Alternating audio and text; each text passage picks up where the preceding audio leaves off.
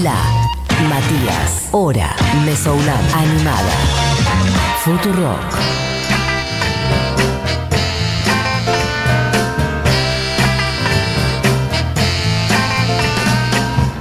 Sí.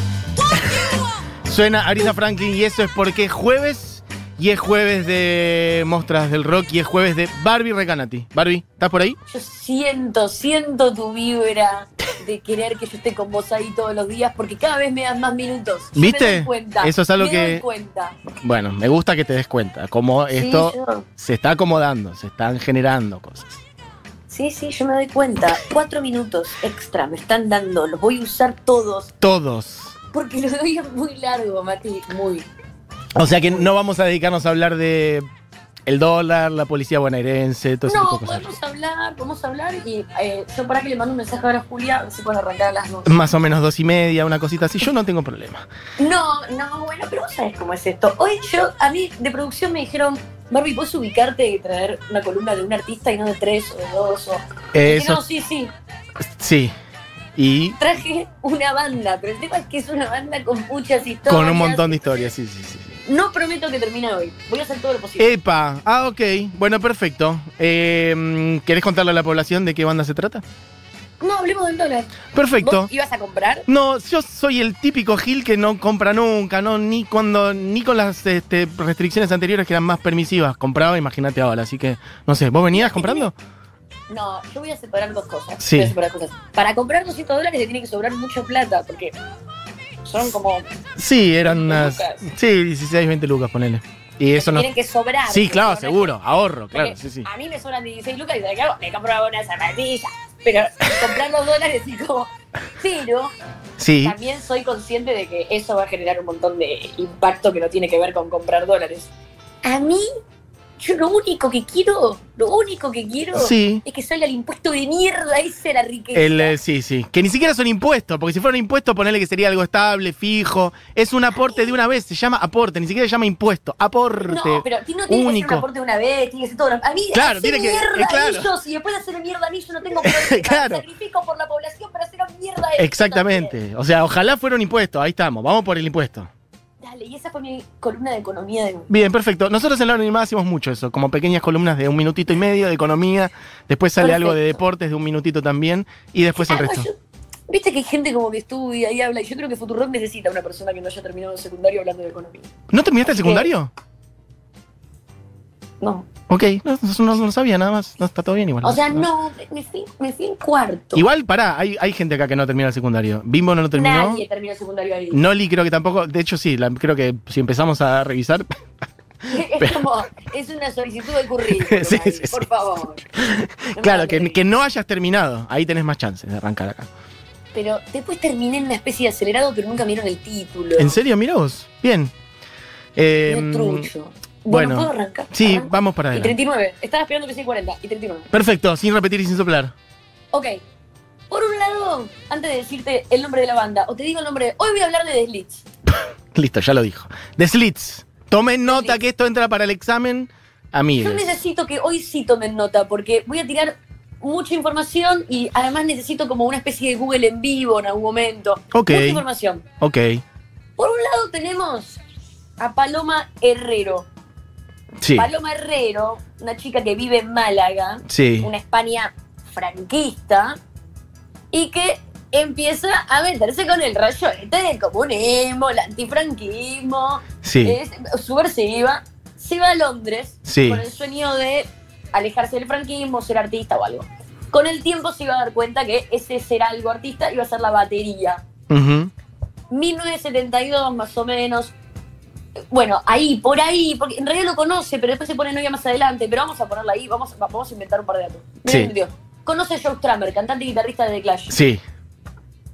Primero, son parte de una comunidad hippie, todo paz y amor. Que esto es muy flashero, porque hay muchas fotos de muchos artistas eh, íconos del punk que un mes antes eran hippies con barbas por Ah. las rodillas. Sí. Porque. El movimiento punk era como el de los floggers. Sí, sí. Los floggers aparecieron en el abasto y me decía, ¿pero dónde salió ¿Dónde estaba Es esta gente antes? Sí, sí. Como claro, ¿qué eran antes? ¿De dónde? No, no hay ni inspiración, que hay Sí. un gen. Bueno. Y que fueron después también, era- ¿no? Que es de los flores Claro. ahora. Ok. Y, pero ¿cómo que es eso mismo? Eran los floggers. Sí, sí, sí.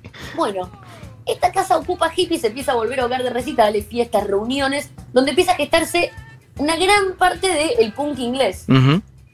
Y ahí Paloma Herrero la empezamos a conocer como Palmolive.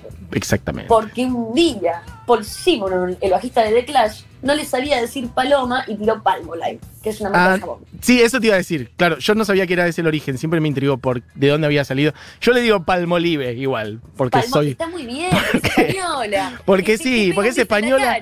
Y además, este, cuando eh, alguien, si, si te referís a los jabones, no decís un jabón palmolive, decís el palmolive, ¿o no? Palmolive. Y bueno, ya fue, la baterista palmolive.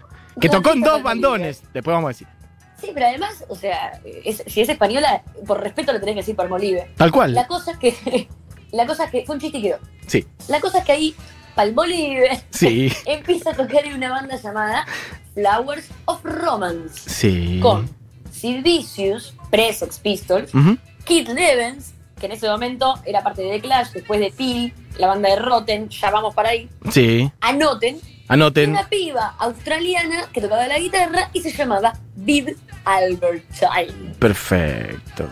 Esta experiencia de banda no solo hizo que conozca a Viv, que ahora va a entrar en la película, va a un toque, sino que fue para ella bastante epifanía, revolucionaria, dura, qué sé yo, porque todo el periodo de Flowers of Romance, que fueron dos días y medio, Bien. se tuvo que cuidar de que Sid Vicious eh, la dejara de maltratar, la volvía loca y agredía constantemente porque se la quería coger y ella no quería. Qué raro eso, ¿eh? Nunca pasó. Nunca pasó. Nunca pasa Y eso. ahí, no, sin precedentes, ahí eh, Palmolive dice, yo no toco nunca más con chongos, Sí. quiero tocar con una banda de mujeres. Eh, eh, estos datos son muy importantes a tener en cuenta. Esta banda tiene un montón de datos que es como el, el- el ABC de todo lo demás. Como que si esto hubiera sido un libro en el 72, nos hubieran ahorrado tantos problemas a todas. Claro. Bueno, eh, cuestión que ahí dice banda de mujeres. Listo. La banda no dura nada, no llega ni a grabar, fin. 1976, que era eh, en la época que estamos hablando, es esto, 75-76. Palmolive va a ver a Patti Smith. Londres. Sí. Estos momentos para mí son para resaltar con el resaltador amarillo fluorescente. Bien. Porque un recital de Patti Smith fue donde Palmolive ese día conoce a Ari Up. Ahora te cuento quién es Ari Up, pero de nuevo, lo importante que es que existan referentes, porque sin este recital de Patti Smith No se conocido. había columna hoy. Exactamente. Así que gracias. Patti Smith. Exacto, no, no iba a pasar en un recital de Jimi Hendrix, iba a pasar en el recital de Patti, por eso es importante. Bueno, listo. Ari Up. ¿Con quién estaba Ari Up esa noche? ¿Con quién? Up- Ari Up tenía 15 y 16 años y estaba con su mamá. Bien. Su mamá era Nora Forster, promotora de rock alemana que se va a vivir a Inglaterra con su hija Ari. Nora se pone de novia con Chris Spedding, que era un sesionista guitarrista de Paul McCartney, Roxy Music, también productor. ¿Por qué lo nombro a Chris Spedding? Porque se pone a producir los primeros demos de los Sex Pistols. Y ahí Nora Forster, que le estaba sirviendo el café al novio, conoce a Johnny Rotten Lydon. Bien. Johnny Rotten. Se enamoran. Y hasta el día de hoy siguen juntos. Ah. Pero vuelvo ahí después. Sí. Vuelvo al lugar, está Johnny Rotten con 20 años, Nora y su hija Aria, que tenía 15 y 16. Ujú. Este dato me encanta. O sea, Nora tenía como 20 años más que Johnny Rotten. Claro. Rotten tenía la edad de la hija. Sí. Estaban ahí los tres. Ari se empieza a pelear con la mamá. Ah, te la mierda. Se va con Palmolive y deciden armar una banda. Se conocen y se armamos una banda. Listo. Gran momento. Aria, cantante. Prueban distintas integrantes, bla, bla, bla. Siempre piba. Y ahí aparece, eh, yo conozco una guitarrista con la que tocaba en otra banda, la australiana Bill Albertine. Y Tessa Polit como bajista, que no la voy a nombrar porque no de, de, ¿Por de Tessa no- de alguna no toca hablar, de Tessa Polit no voy a hablar. Ok. Ahí se armó la este formación. mapa- sí, sí. Bien. Todo este mapa de vínculos, Sí. incluyendo que también Viv Albertine, que recomiendo muchísimo su libro Ropa Music, Música Chicos, Ok. ojo ahí, Bien. Viv Albertine salía con Mick Jones, el guitarrista de The Clash. Bien. estos vínculos que yo estoy nombrando, no es porque hay la musa, hay la novia, Sí. Anya, la hijastra de cual contrario a diferencia de Johnny Rotten, Palmolive la novia de Stramer, la de Nick Jones. Todo esto hizo que a ella se les abrieran puertas que no tenían que abrirse, Mati. Ok. ¿Me seguís? Sí, sí, claramente. Como que hay muchas cosas ahí en esta historia que se fueron rompiendo en el punk que Vos decís, que a mí me, siempre estas- esto para mí es importante. Esto, viste, cuando estás en una discusión y el forro de mierda viene y te dice, ay, bueno, pero eh, si, si fulanita pudo, tal vez porque vos no sos tan bueno. Claro. Bueno, cuando vos empezás a investigar estas historias, pasaba esto. Esta porque se movían a, Sí, a- claro. eran las figuritas ahí en ese momento. Y entonces, claro, ¿qué pasaba? Por ejemplo, eh, se iban de, de- de gira eh, las elites con The Clash. Y obvio que se iban con The Clash. Y pero sí. no es que se iban con The Clash porque, ay, ya, ensayaron un montón, llegaron re lejos, entonces se les dio. No. Las puertas se abrieron por razones incorrectas. Lo que ellas hicieron cuando atravesaron esas puertas es, ay, papá. Aprovechar. Exacto. Por empezar, Sí. Bill Albertine cuenta algo que es muy flashero. En este libro, este libro cuenta algo que, que a mí me flasheó mucho, que es esto. En esa época los punks tenían eh, como una versión modificada, como marginalizada, rota, de los rockeros que ellos en realidad admiraban. Como que en el fondo si vos te pones a ver a Rotten, a Sid Vicious, todos eran como un Keith Richards con la remera más rota. Sí, sí, claro. El pelo era un Keith Richards un poco más largo. Un Keith Ri- eran todos Keith Richards, pero un poco distintos. Y Keith Richards ya era una estrella de estadio en esta época. Sí. Como que, digo, se habla un poco de, ah, la estética punk, la estética punk, pero era fina, fina la estética punk. Era corte y confección. Hmm. Eran dos tachitas, el, el jean pero con una roturita, la remera pero un poco rota. Eran Richards. Sí. En cambio, Albert ten en cuenta que las mujeres, hasta ese momento, yo esto nunca lo noté hasta que ella lo dijo, por eso me parece importante. A ver. Cuenta que las mujeres hasta ese momento eran o mujeres muy feminizadas, como tirando ese look de señora de la casa, eh, como coquetas, Sí. vestido, qué sé yo, o eran mujeres que lucían como tipos, Sí. como campera de cuero, chupín, bot, co- como yo, digamos. Como, eh, eran como que, bueno, me he visto con la misma ropa que se viste él, Sí. ¿me entendés? Y en algún punto seguía siendo Keith Richards el icono de moda, Sí. tanto para la mujer como para el hombre, ¿me entendés? Es más, el ejemplo claro es Patti Smith. Eso te iba a decir. Justamente, ¿no? Patti Smith abrió bastante camino también. Pero Ay, por lo pero menos ahí en tenés- pero ahí tenés el. dos casos. Sí, Patti Smith se vestía de traje sí. Y Debbie Harry se vestía de vestido. Sí, sí, sí, sí. sí. Eran como esos dos íconos hablaban ellas. Ujú. Y ella decía, pero claro, el Keith Richards de dónde viene? Había un ícono original, genuino, del rock chabón. Sí. Y el de ellas no. Había que armarlo. Entonces, exacto, ellas que estaban re del tomate y que tenían las puertas abiertas por razones que no se tenían que haber abierto, Sí. se cagaron en todo. Y empiezan a ponerse re- eh, medias de re rotas, se empiezan a batir el pelo, a parárselo, Ujú. maquillajes extremos, la boca toda corrida. Una estética que no tenía precedentes eh, en la música y, y- y menos en Inglaterra, porque inclusive eh, Estados Unidos sí tenía como, como algo mucho más con el mundo drag alrededor de, de Warhol en Nueva York mezclado con el punk, Sí. había algo ahí. Pero ellas era como que estaban re en cero ahí. Y empiezan con esta estética que se empieza a transformar en la estética punk de verdad. Y que abre puerta a todo lo que iba a pasar en los 80 y una estética. Y esto que yo te cuento, que parece una boludez, era muy importante, porque eran las minas que iban a la fiesta, el guito, el boliche, esta cosa punk que pasaba en Londres, que después empezaba a esparcir y era, bueno, para, listo, no importa, importante. ¿Qué pasó?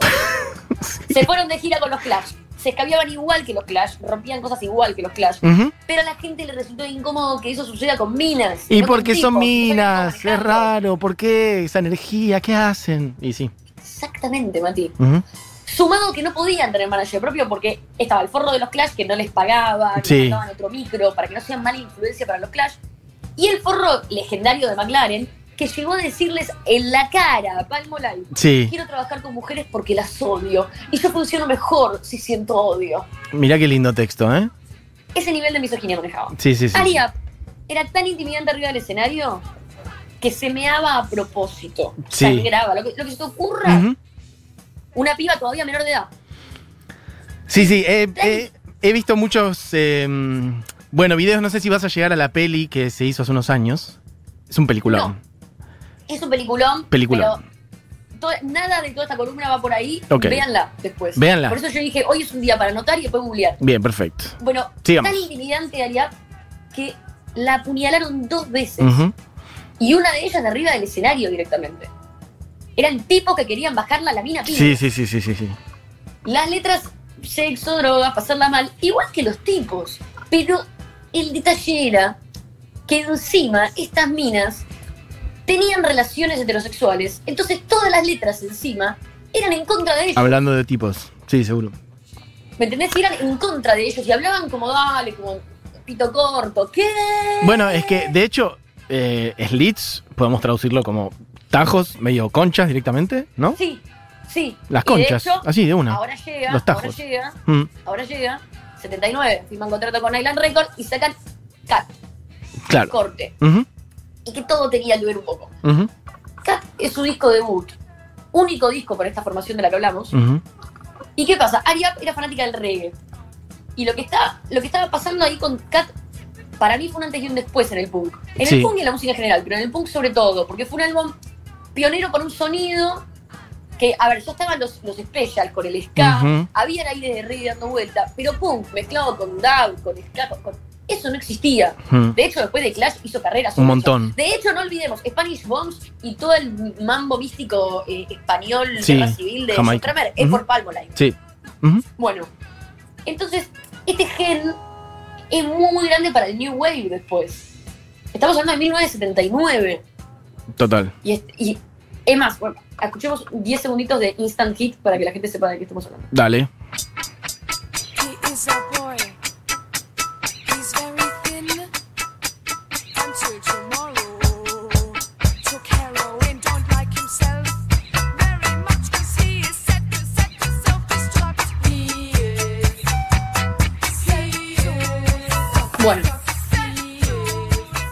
Sé si voy a terminar hoy. Pará.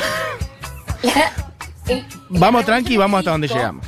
Dale. Sí. La revolución de este disco, yo te puedo decir, bueno, en la música, qué sé yo, la tapa de este disco, por favor, ahora Sí. seguramente la pueden compartir ahí eh, eh, En el las redes sociales de fútbol, Ujú. pero la gente la puede googlear. El disco Cat de. The Slits, la tapa, son Viva Albertine, Ariap y Tessa desnudas, Sí. bañadas en barro.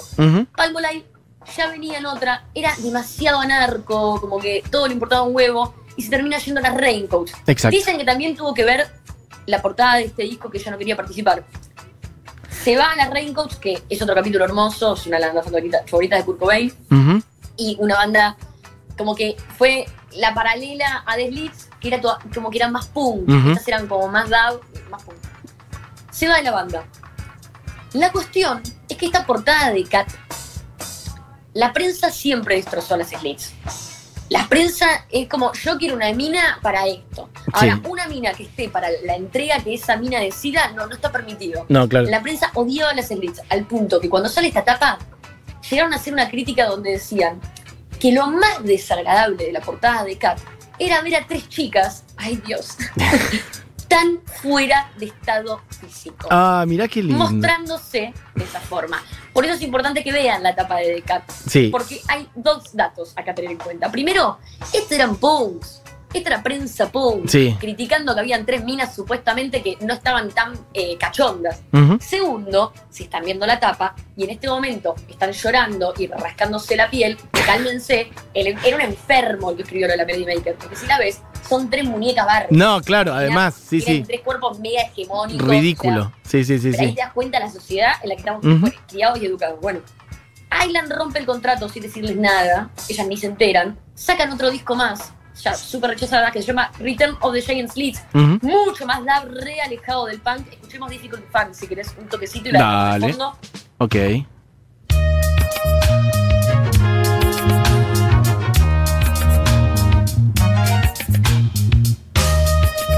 La dejamos de fondo. Dale, sí, de La una. cuestión, tuvieron una reunión en el 2009, se separaron al toque, se separaron, pasó de ya está, pum, fue una carrera de tres años. Muy corta. duró. Increíble todo lo que pasó en el medio, pero fue todo siempre para una minoría muy grande, no tuvieron ni un salto de fama. Eh, tuvieron una reunión en el 2009 que los llevó a un gran tercer disco que se llama Trap Animal, está todo en Spotify. Eh, que ojo, ojo con lo que está en Spotify porque eh, hay también un disco en vivo que ahí puedes escuchar la demencia de Ariap. Sí, Ariap, gritando, "¡Ay, total, no exacto. gusta!". Bueno, Igual la reunión de 2009 fue bastante distinta, ¿no? Creo que estaba Ariap y. eh. Te- me parece que Tessa. Tessa, Tessa que es la que, que- que- Sí, la que no quería saber. Pero, pero el punto con Ariap, Sí. es este. Eh, todas ellas, a diferencia de la mayoría de los íconos del punk que las rodeaban y que hoy conocemos y que están en la remera de todos, que eran todos unos posers de mierda y que después se fueron como acomodando según la industria musical, Ujú. que el punk lo tomaron como una moda, ellas no. Entonces, su, su vida futura fue coherente a, a lo que ellas estaban recitando en ese momento. Eh, por un lado, tipo, se fue a vivir a Estados Unidos, terminó siendo maestra, nada que ver. Viva Alberta y lo mismo. Como que eran minas que. Palmolive fue la primera en irse. Dijo: Esto es un asco, Sí. odio el capitalismo. Como que eh, hay un punto donde vos ahí podés estar, porque tenés 17 años, no entendés nada. Lo que entregás es un vómito increíble de lucidez, pero después te das cuenta que es una forrada. Sí. Todo lo demás hicieron los boludos, siguieron haciendo carrera durante 30 años. Ellas no se fueron a la mierda, pasa siempre con las minas.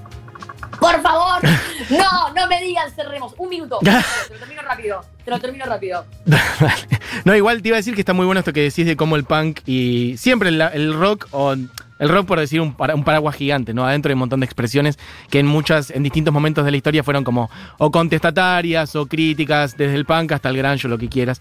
Eh, y que muchas veces la mayoría no es genuino. Y en el caso de ellas es tan genuino que incluso les chupó un huevo seguir sosteniendo eso dentro de la industria musical. Cada una hizo su vida.